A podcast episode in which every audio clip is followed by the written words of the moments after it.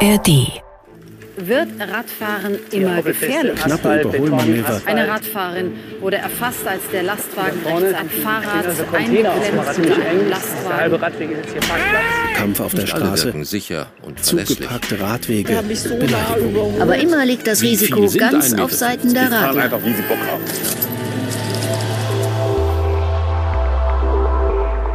Wir haben keine einzige Fahrradleuchtturmstadt. In Thüringen sind wir davon leider noch weit entfernt.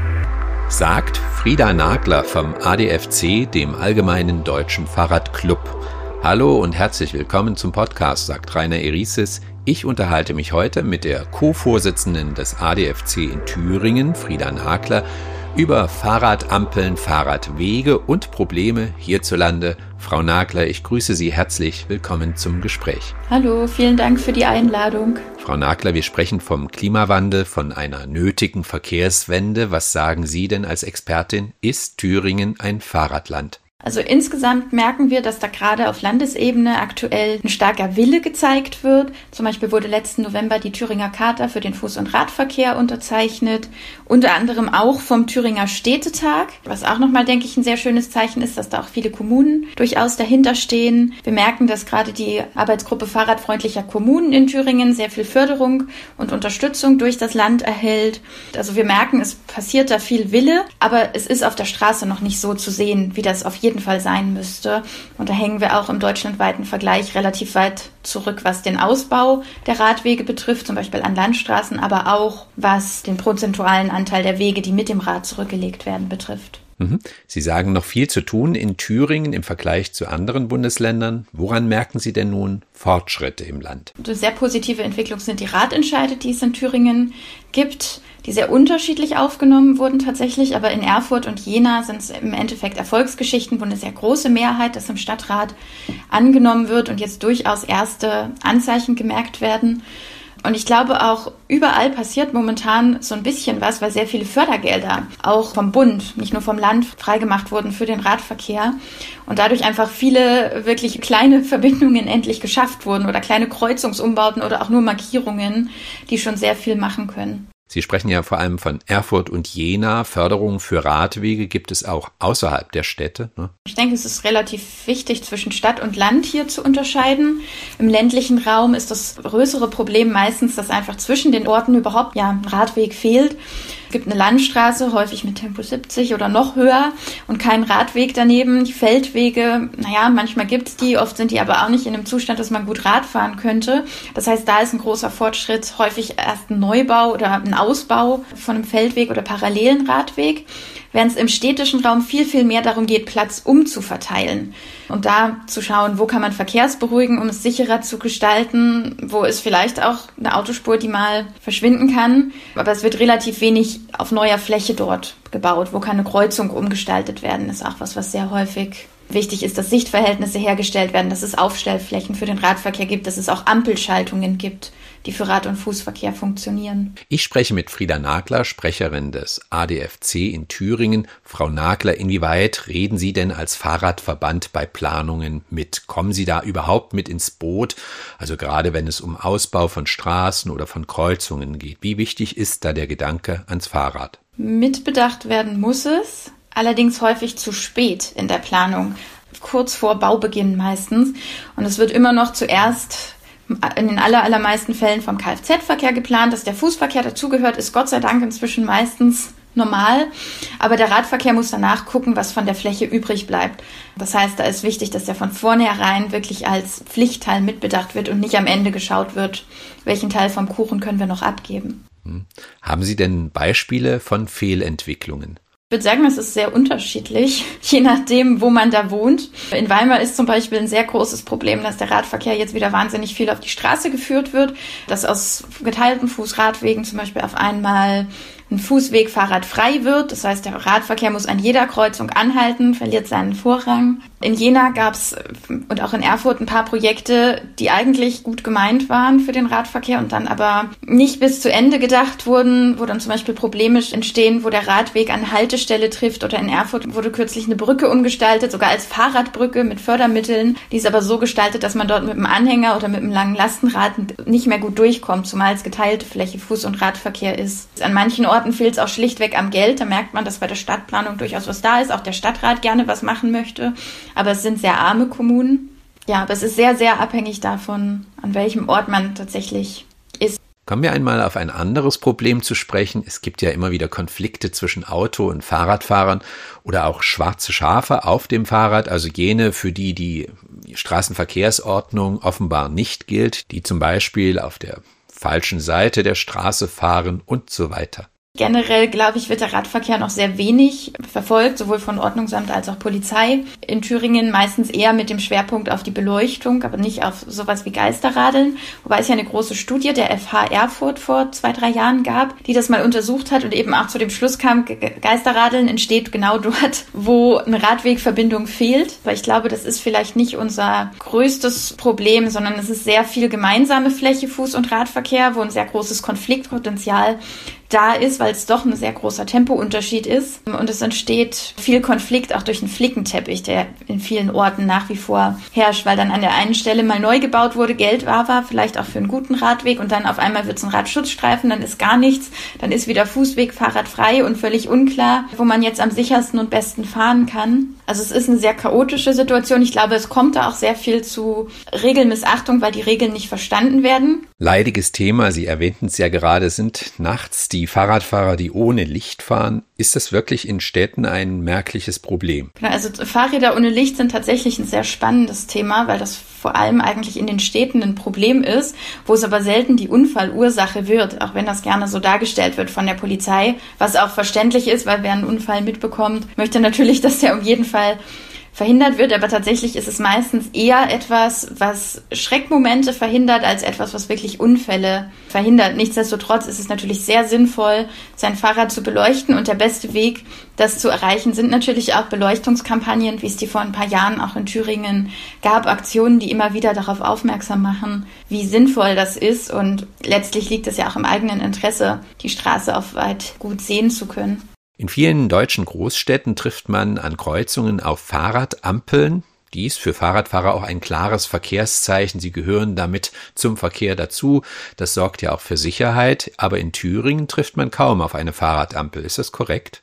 Ampelanlagen gibt es bislang auf jeden Fall nur sehr vereinzelt. An einigen Orten in Erfurt oder Jena zum Beispiel. Da könnte auf jeden Fall noch deutlich nachgebessert werden. Also sowohl was Aufstellflächen betrifft, das sind quasi Flächen vor dem Kfz-Verkehr, überall dort, wo zum Beispiel ein Schutzstreifen ist oder wo die Spur gerade breit genug ist, dass ein Fahrrad noch an den Autos vorbeirullern kann, hat das sehr viel Sinn, dass man sich eben gut im Sichtbereich des Kfz-Verkehrs aufstellen kann. Also ist eher was für Tempo 30, maximal Tempo 50 Straßen, wo das wirklich viel verändern kann. Auch bei den, der Nutzung von Fahrradampeln könnte man auf jeden Fall noch sehr viel Potenzial ausschöpfen, um eben auch einen flüssigeren Radverkehr zu gewährleisten, indem man ein Stückchen vor dem Kfz-Verkehr dann losfahren kann. Und dann ist zum Beispiel auch deutlich klarer, wo der Radfahrende jetzt langfahren möchte oder wie er abbiegen möchte, als wenn er eben hinter oder neben dem Kfz-Verkehr steht. Hm? Ja, das Ganze lohnt sich ohnehin erst, wenn es in der Stadt ein ausgebautes Radwegenetz auf den Straßen gibt, so dass man wirklich auch sicher von A nach B kommt, ohne Verzögerung, nicht etwa ständig auf Gehwege und so weiter ausweichen muss.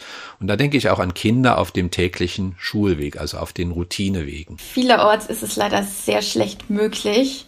Einerseits aus Sicherheitsgründen. Und ich glaube, das geht vielen so, dass sie aus Sicherheitsgründen sich manchmal bewusst zum Beispiel für den Gehweg entscheiden, weil sie sich auf der Straße nicht wohlfühlen. Und andererseits ist es natürlich auch manchmal ein Komfortproblem, wo man jetzt sagen könnte, das ist aber kein Grund. Das Ding ist nur, wenn man, sagen wir, einen zwei Kilometer Weg hat und ein Kilometer davon müsste eigentlich in Schrittgeschwindigkeit nach STVO gefahren werden, dann fragt man sich natürlich schon, wo liegt eigentlich noch der Vorteil des Radfahrens? Das heißt, da muss auch wirklich der Komfort und die Flüssigkeit des Verkehrs mehr mit mitbedacht werden, damit das Rad attraktiv wird, also anstelle des Autos genutzt wird. Weil sehr häufig werden ja auch innerorts Fahrten mit dem Auto gemacht, die ohne Probleme er ersetzt werden könnten durchs Fahrrad. Aber wenn eben die Wege das nicht hergeben und man am Ende trotzdem wieder genauso lange braucht, dann lohnt das nicht. Hm. Was sagen denn eigentlich Unfallstatistiken zu Radunfällen? Sind sie aussagekräftig auch zu strukturellen Problemen im Radwegenetz Thüringens? Die Unfallstatistik von Thüringen ist tatsächlich sehr schwierig auszuwerten auf den Radverkehr bezogen.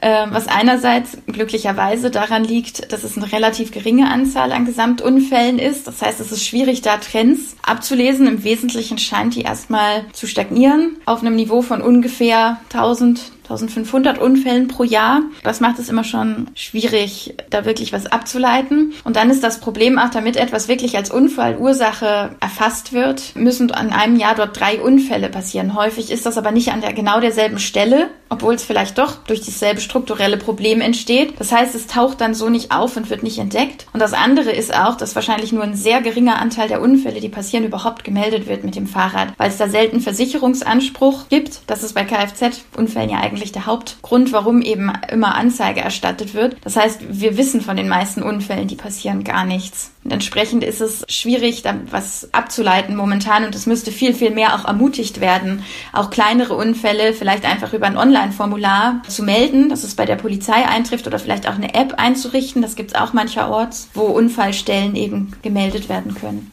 Frau Nagler, seit kurzer Zeit gelten verschärfte Strafen, wenn Autofahrer Fahrräder nicht beachten, also zu wenig Abstand halten, diese anderthalb Meter in der Stadt. Haben Sie Erkenntnisse, wie wirksam das ist? Soweit ich weiß, kontrolliert die Polizei in Thüringen das noch gar nicht, weil sie sagen, sie können das nicht messen.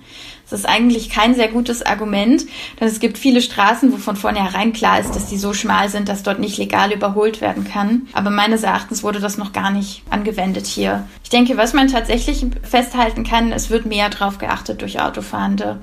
Ich spreche mit Frieda Nagler vom Thüringer ADFC, also dem Fahrradclub.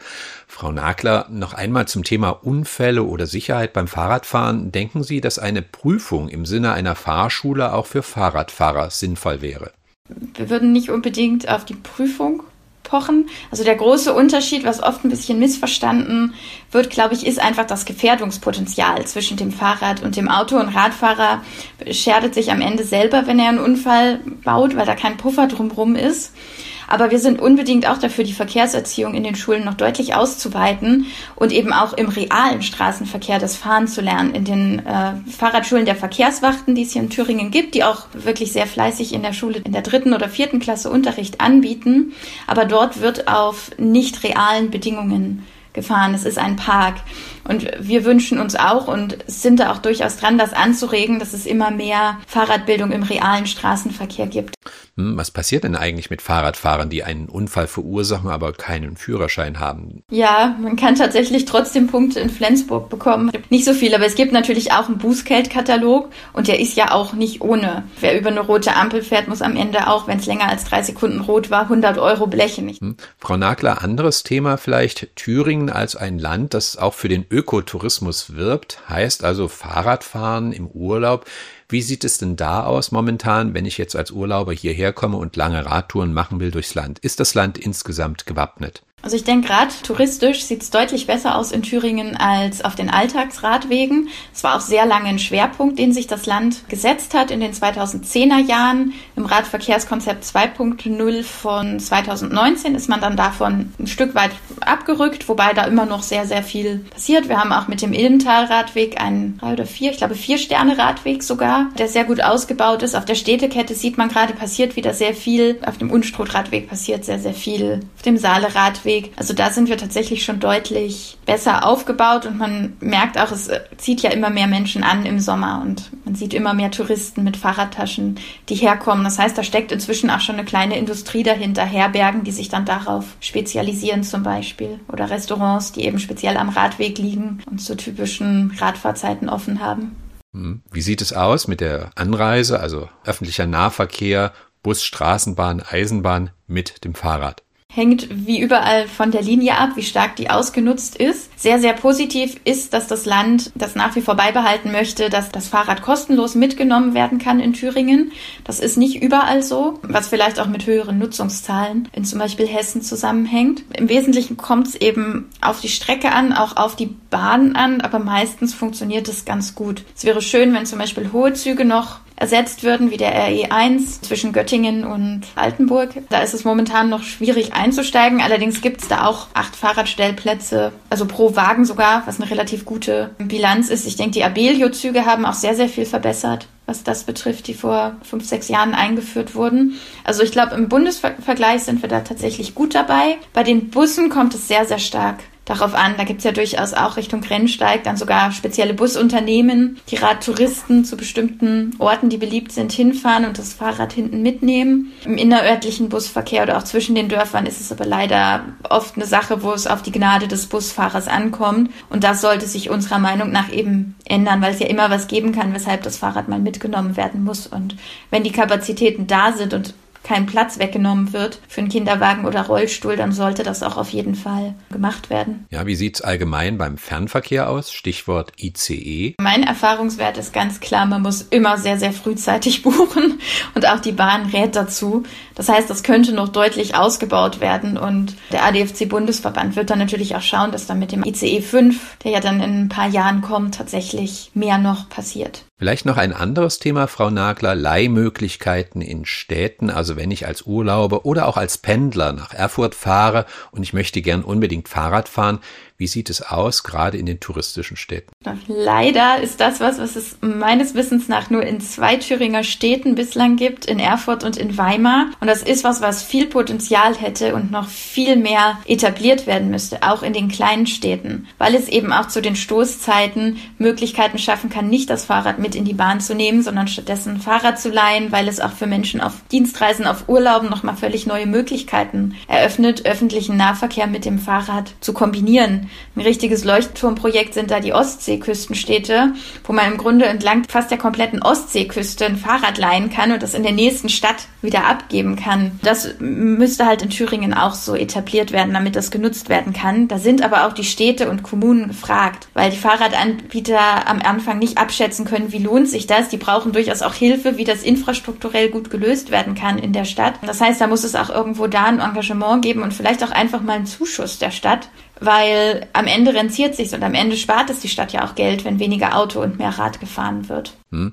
Wenn ich als Pendler natürlich kein Rad leihen kann, muss ich ein eigenes irgendwo abstellen. Ist das sicher? Wie sieht es aus mit Diebstahl, gerade in den Thüringer Städten? Also die letzten Statistiken, die es jetzt gab, laut denen ist es weniger geworden, aber die sind auch noch von 2020 und 2021. Das heißt, das Pandemiejahr. Ich glaube, da war auch weniger Gelegenheit, Fahrräder zu klauen.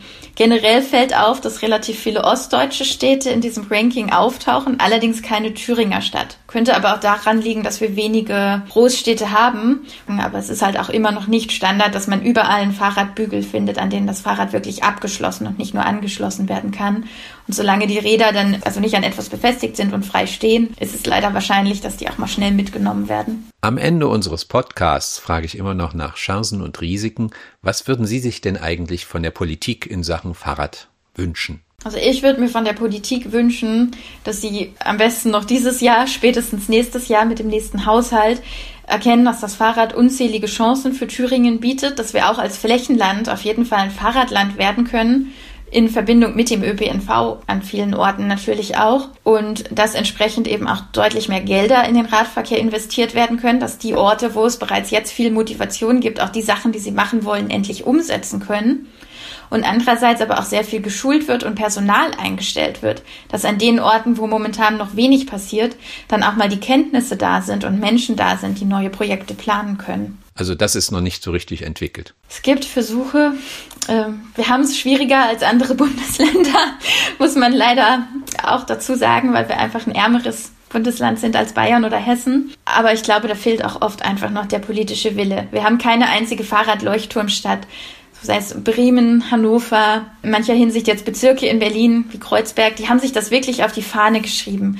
Und da hängt das im Grunde genommen auch vom Wiederwahlerfolg ab, ob sie was erreichen für das Fahrrad oder nicht. Und in Thüringen sind wir davon leider noch weit entfernt. Ich habe heute gesprochen mit Frieda Nagler, Sprecherin des ADFC Thüringen, dem Allgemeinen Deutschen Fahrradclub. Frau Nagler, ich danke Ihnen herzlich für das Gespräch. Ja, danke schön. Und Ihnen danke ich wie immer fürs Zuhören. Machen Sie es gut. Auf Wiederhören.